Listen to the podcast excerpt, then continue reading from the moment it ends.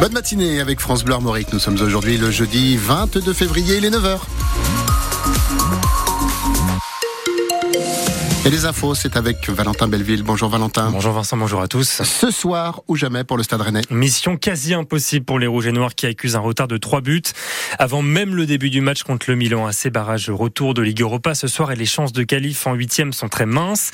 Et pourquoi pas rêver d'un exploit? Les Rennais ont un esprit de revanche après la gifle reçue à San Siro la semaine dernière, d'autant que le match s'annonce chaud en tribune, sachez-le. Un bon millier d'Italiens sont attendus.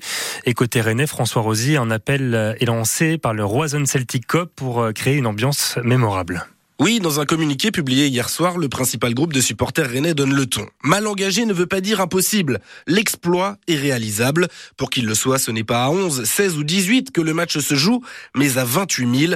Un seul but peut faire plonger ce stade dans une ambiance irrationnelle. Le Roison Celtic Cup donne ainsi rendez-vous dès 16h45 derrière la tribune Mordel pour accueillir les joueurs à leur arrivée au stade. Les supporters milanais seront eux 1200 environ. Ils ont rendez-vous dès 14h sur le mail François Mitterrand pour euh, retirer leur place pour le match. C'est là que le Stade Rennais leur offrira à chacun une galette saucisse en cadeau de bienvenue.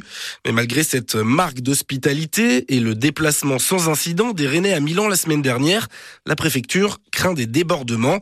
Interdiction donc pour les fans milanais de porter leurs couleurs, le rouge et le noir, avant d'accéder au stade. À l'origine de cette inquiétude, un logo ultra créé par le Roison Celtic Cup par le passé, puis repris par les ultras milanais de la Courva Sud, mais dont les deux groupes revendiquent aujourd'hui la paternité. grande soirée euh, que l'on vous fait vivre sur France Bleu Armorique dès 18h pour l'avant-match. Le coup d'envoi de ce stade rennais Milan AC, c'est à 18h45 depuis le Roison Park.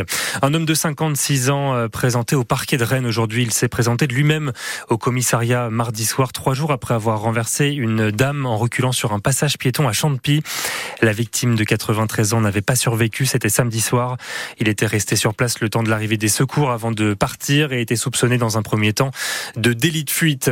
Un point de situation et quelques annonces. Hier, Gabriel Attal a à nouveau tenté de calmer la grogne des agriculteurs. Le Premier ministre a dressé les contours du futur projet de loi d'orientation agricole, annoncé des mesures sur les visas de saisonniers, sur l'abandon de l'indicateur français qui mesure l'usage des pesticides.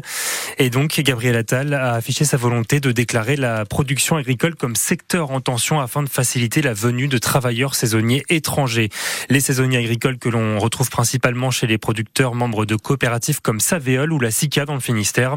Thomas Biet, justement, vous avez rencontré une productrice de fraises à Plougastel d'Aoulas, près de Brest, à quelques jours du début de la saison. Les 140 000 plants de fraises gariguettes sont déjà en fleurs dans la serre de 15 000 mètres carrés. Isabelle Lepage a repris l'exploitation de son mari il y a 5 ans. Le coup de chaud, il arrive, c'est-à-dire que là, on vient de commencer nos premières embauches et on va commencer à récolter au mois de mars. Dès que le soleil fera enfin son retour, les fruits vont commencer à faire leur apparition. La récolte va s'étaler entre mars et août. Il va donc falloir embaucher une trentaine de saisonniers. Pour l'instant, ils sont quelques-uns affairés à peigner les plantes. Malgré le temps, euh, les fleurs euh, savent que le printemps arrive. Et nous, on va se charger de les ramener vers l'allée, vers nous. En fait, on les peigne, on sépare les fleurs des feuilles. C'est le cas de Mylène, 32 ans, coiffeuse jusqu'au Covid. Il a fallu passer le temps, remplir le porte-monnaie. Elle s'est prise au jeu, elle commence sa deuxième année. Donc du coup, plutôt que de rester à la maison, je me suis dit, allez, on va... Et en fin de compte, je me suis super plu. Euh, ça reste un travail manuel aussi, comme je faisais avant. Le fait d'être euh, dans la nature, avec les plants, enfin, on fait plein de choses, c'est varié en fait. Hein. Henri Fina, elle commence tout juste, cette jeune brestoise en recherche d'emploi, a été un peu poussée par sa maman. C'était elle qui devait venir euh, pour visiter la serre pour euh, chercher du travail. Et du coup, bah, je suis euh, venue avec elle et j'ai découvert bah, du coup la serre et j'ai commencé à travailler ici. Ça s'est fait peu bizarre de travailler avec sa maman? Mmh, Un petit peu, oui. Elle vous surveille Non. Du travail, il y en a donc, sauf qu'Isabelle Lepage a de plus en plus de mal à recruter. On n'a plus de CV français. Hein. C'est fou. Hein. C'est vraiment du travail manuel. Donc c'est souvent des étrangers en effet, mais qui habitent ici quand même sur Brest.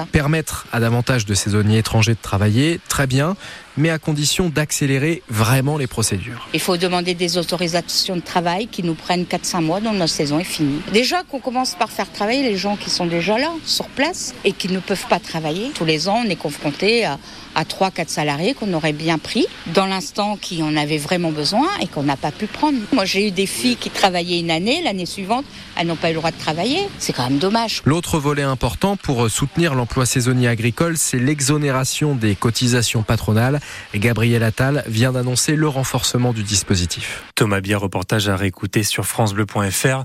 Et l'appli ici a noté que des militants de Greenpeace ont visité le site du groupe agroalimentaire Avril ce matin à Bru, près de Rennes.